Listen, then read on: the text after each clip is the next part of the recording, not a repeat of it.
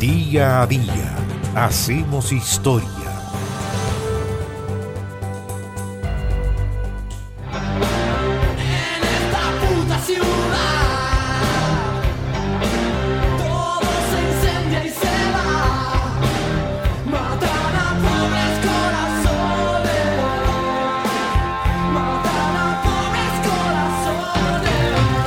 El 7 de noviembre del año 1986, en la ciudad argentina de Rosario, el psicópata Walter de Giusti, de solo 23 años, asesinó a la abuela y a una tía abuela del músico Fito Páez. De Giusti y Páez se conocían, habían estudiado juntos en la escuela Dante Alighieri, donde ambos estudiaban música en Rosario. Páez vivía con su padre, con su abuela Delia Zulema Ramírez, viuda de Páez, y su tía abuela Josefa Páez. Las dos fungían como madres postizas, ya que la mamá de Fito Páez, la concertista de piano Margarita Zulema Ábalos, había muerto cuando él tenía apenas ocho meses de edad. Pero además, en 1985, había muerto Rodolfo, el padre de Fito, por lo que para ese año 1986 las abuelas eran la única familia cercana que le quedaba.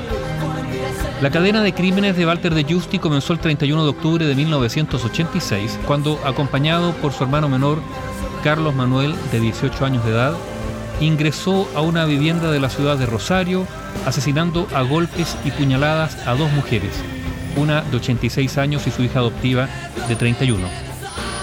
Una semana después, el mediodía de ese 7 de noviembre de 1986, los hermanos de Giusti balearon y acuchillaron a Delia, de 76 años, la abuela paterna de Fito Páez, también a Josefa, de 80 años, tía abuela paterna de Páez, y Fermina Godoy, de 33 años, que era la empleada doméstica de la casa y que estaba embarazada. Fito Páez estaba en Río de Janeiro, en una gira. Los crímenes fueron un verdadero masazo, y él mismo contó en una entrevista que cuando se enteró, entró en un estado de rabia tal que perdió la conciencia. No puedo, dijo, explicar cómo quedó el cuarto del hotel en Río lo destrocé. Perdí tanto la conciencia que hoy no me acuerdo exactamente de lo que sucedió.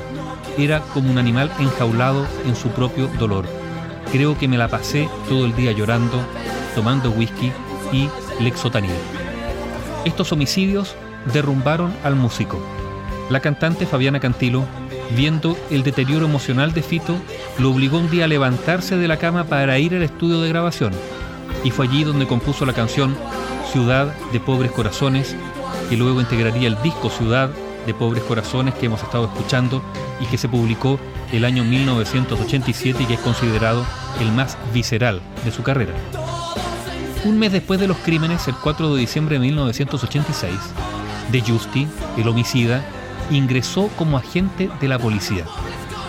Y la policía de Rosario demoró casi un año en descifrar estos homicidios. De Justi fue delatado por una travesti de la zona que lucía un collar que pertenecía a una de las abuelas de Páez y que declaró ante un agente encubierto que se lo había regalado su novio Walter. Al día siguiente, la policía allanó la casa de la familia de Justi, que vivía a solo unas cuadras de la familia Páez, y allí encontraron un grabador que Fito le había regalado a su abuela Delia. La justicia declaró culpable de los cinco asesinatos a Walter de Justi, quien confesó la autoría de los crímenes. El año 1987, el juez Benjamín Ábalos lo condenó a reclusión perpetua. Pero nueve años después, en mayo de 1996, la defensa de De Justi logró que la pena de reclusión perpetua se redujera a 25 años.